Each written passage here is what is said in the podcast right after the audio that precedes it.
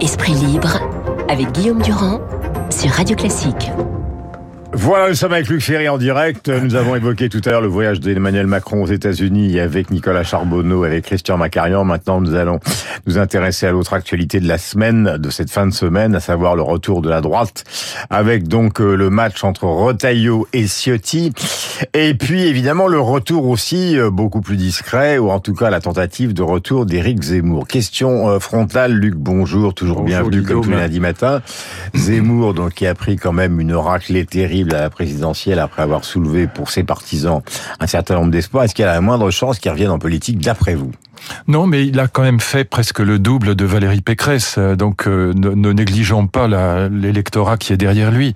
Même si lui n'est pas un homme politique, bon, il a, il, a, il a, très peu de chances de revenir en politique, mais en tout cas son électorat est là et ça signifie quelque chose.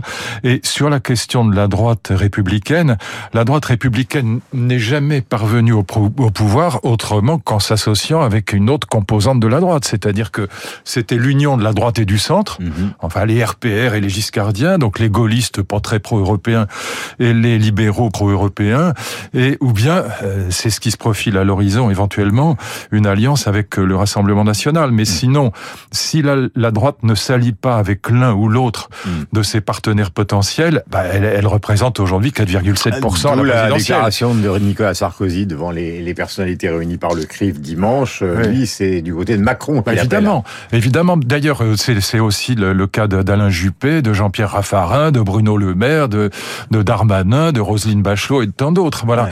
Donc il y aura un moment un choix à faire entre une alliance, si on veut aller au pouvoir, si on veut pas y aller, ça, il y a pas de problème, ça c'est le plus facile.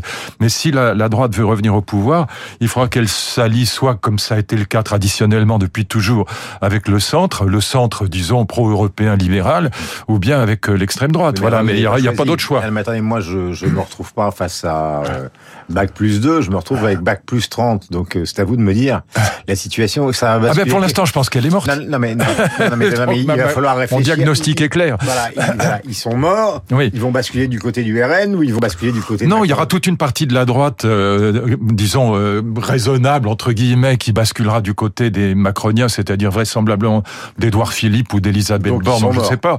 Mais oui, bien sûr, le gaullisme est mort, c'est fini. Et donc les LR sont morts. Donc quand j'entends euh, Gérard Larcher, pour qui j'ai beaucoup d'amitié et de respect, c'est pas le problème, c'est un désaccord. On a le droit d'être en désaccord aussi avec ses amis.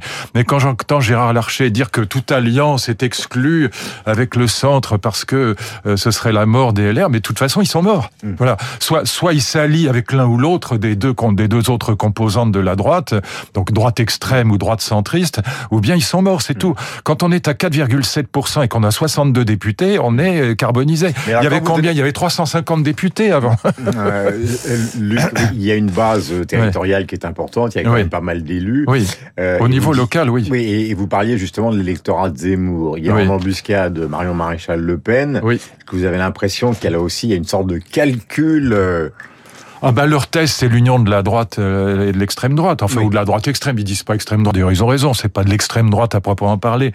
Euh, c'est pas, c'est, c'est pas le, le, ils veulent pas prendre l'Élysée par la violence. Ils sont pas antisémites. Ils sont pas, euh, voilà. Donc c'est pas, c'est, c'est pas l'extrême droite euh, traditionnelle. Ah, mais sur Pétain, il y a quand même des phrases un peu. Ah bah ça, là, là, oui, mais enfin en même temps, Zemmour est juif, donc c'est pas non plus le, l'archétype du pétainiste traditionnaliste euh, catholique antisémite. C'est pas ça.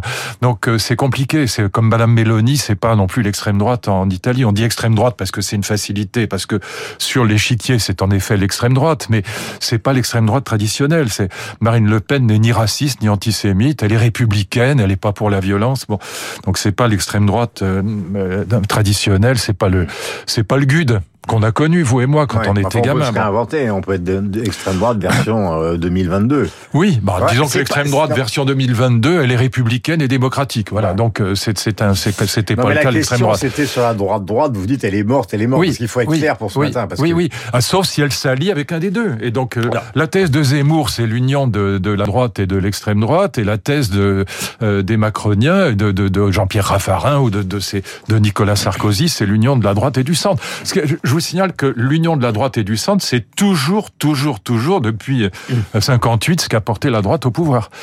Je lis euh, avec intérêt euh, dans euh, les colonnes des échos ce papier de Moisy sur les premières leçons géopolitiques du mondial. Alors d'abord, bravo le président pour les 3-1, c'est pas de la flagornerie, mais il fallait quand même le trouver. dans le métro de Londres, dit Moisy, qui je crois enseigne au King's College, des affiches vantent la plupart des buts, ou la part des buts inscrits par des migrants lors du mondial 2022. Canada, 100%, France, 86%, Angleterre, 82%, et Moisy de dire un véritable message de diversité. Et Thierry Marx, qui vous savez, vient de prendre la direction euh, du grand secteur français de l'hôtellerie-restauration qui est cher à votre cœur, euh, il dit maintenant il faut arrêter de tourner autour du pot, il faut appeler à la régularisation rapide des salariés étrangers qui travaillent dans notre secteur parce que tout ça est une vaste hypocrisie, on en a besoin. Oui, puis ça évitera aux chefs d'entreprise de faire des efforts, oui, bien sûr. Alors, en effet, on leur donnera non pas de la chair à canon comme en 14, mais on leur donnera la chair à entreprise payée pas cher parce que les Français ne veulent plus y aller euh, au prix qu'on leur hmm. propose. Donc euh, il y a un vrai débat social derrière. Et en plus, il y a une autre question est-ce qu'on est vraiment pour l'immigration aujourd'hui? Est-ce que est-ce que le c'était la base du discours de Zemmour, c'est qu'il est reparti à fond sur cette ah bah ça c'est l'extrême droite, c'est son, son thème euh, favori. Et là, il n'y a pas que l'extrême droite. côté qui dit sur le plan économique, mais les chefs d'entreprise, mais les chefs, bah, ils me font marrer. Les chefs d'entreprise ont évidemment intérêt à avoir de la, la, la, non pas de la chair à canon, mais de la chair à entreprise payée pas cher. Voilà. Et donc évidemment, si on régularise les sans-papiers à haute dose, ça fera en effet dans la restauration, surtout dans la restauration et l'hôtellerie. Bah, ça fera des. Son job, hein, Mais évidemment, évidemment. Et dans ce cas-là, il dira, bah oui, ça, ça, ça m'évitera d'augmenter les salaires pour faire venir des Français. Hmm de souche, hmm. comme il faut pas dire parce que c'est pas bien. Hmm.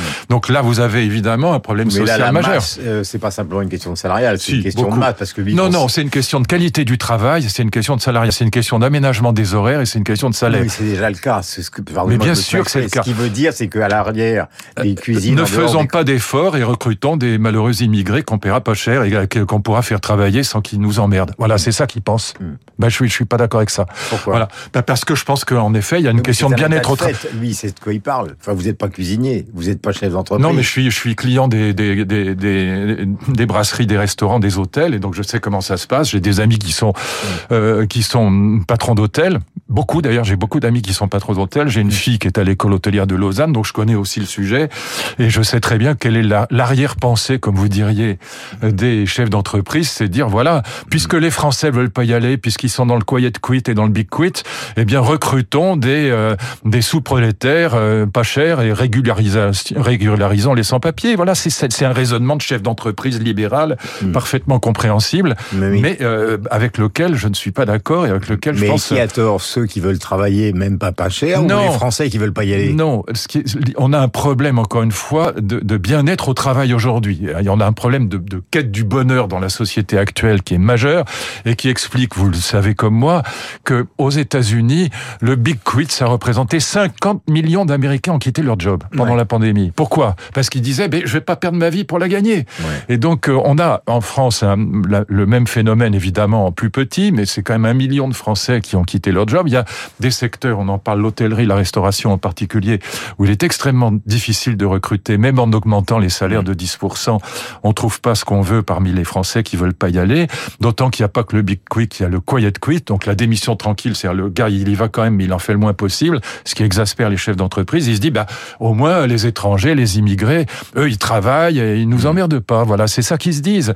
Et donc, je pense qu'il y a, un vrai sujet. Je, je, euh, bah, eh ben, améliorons la qualité du travail. L'histoire de l'Amérique, ça s'est constitué comme ça. Hein. Ah, voyez le résultat. Non, mais vous non, mais voyez le résultat. Moi qui ai enseigné aux États-Unis, je peux vous dire que les, les ghettos nord-américains dans, à Chicago, c'est l'enfer absolu. Oui, les, les ghettos et, et on arrive à ça. On a maintenant une ghettoisation des quartiers. On a 1500 quartiers en France qui sont pas fréquentables. Moi, je vous conseille d'aller dans le 9 cube à, à, minuit. Vous verrez comment vous, vous, allez traverser le, la Seine-Saint-Denis à minuit. Hmm. Vous ressortez pas vivant. Et donc, euh, il y a un moment où, oui, l'immigration, non. Il y a un problème de seuil et puis il y a un problème. Ah, Mitterrand avait dit qu'il y avait un problème de seuil. Il y a un problème de seuil. Et puis, il y a une question fondamentale, c'est la question du bien-être au travail. ce que propose Thierry Marx, faut être clair. Mais évidemment. Évidemment. Encore une fois, je pense que les chefs d'entreprise. Donc ce matin, la droite est morte. Thierry Marx a tort. bah, J'essaie de résumer. Marx a tort. Marx non, a tort. Attendez, après, après il, mais, non, mais quand je pourrais plus aller euh, au déjeuner au mandarin. Mais non, c'est pas ça. Je dis simplement qu'il y a un problème que vous. Je pose la question. Je dis, je pose la question. Est-ce que c'est au chef d'entreprise de faire un effort pour améliorer le, le bien-être au travail et les conditions de travail des Français, mhm. ou est-ce que c'est euh, à l'État de régulariser des immigrés pour éviter aux chefs d'entreprise de faire un effort voilà. euh, Je voudrais qu'on écoute euh, un extrait de quelqu'un qui a disparu il y a cinq ans et qui a quand même provoqué une sorte de séisme euh, dans les rues de Paris le jour de son enterrement. C'est un chanteur abandonné qui a vécu sans se retourner, sûr que le blues est inventé pour lui. Voilà, les millions de gens sont partis vers la Madeleine un matin où il faisait froid pour accompagner Johnny Hallyday. C'est vrai qu'à l'intérieur de la Madeleine, les clans euh, se sont un petit peu affrontés. Ça a été extrêmement compliqué. D'ailleurs, Laetitia Hallyday a donné une phrase récente qui a fait couler beaucoup d'encre. Le seul qui pouvait apaiser ses rancœurs, c'est Johnny. Il est parti, il n'a pas réglé certaines choses. Je vous, je vous promets que je ne vais pas vous faire commenter. il m'a laissé certainement, il savait que j'étais forte, mais il m'a laissé avec beaucoup de problèmes qu'il n'a pas réglé par manque de courage. Évidemment, sur les réseaux sociaux, elle se fait allumer euh, violemment pour cette phrase. Euh, cinq ans après. Je ne vais pas vous demander ce que vous pensez de Johnny Hallyday. Votre spécialité, c'est Kant. Euh, on peut le regretter, mais c'est comme ça. 8h55.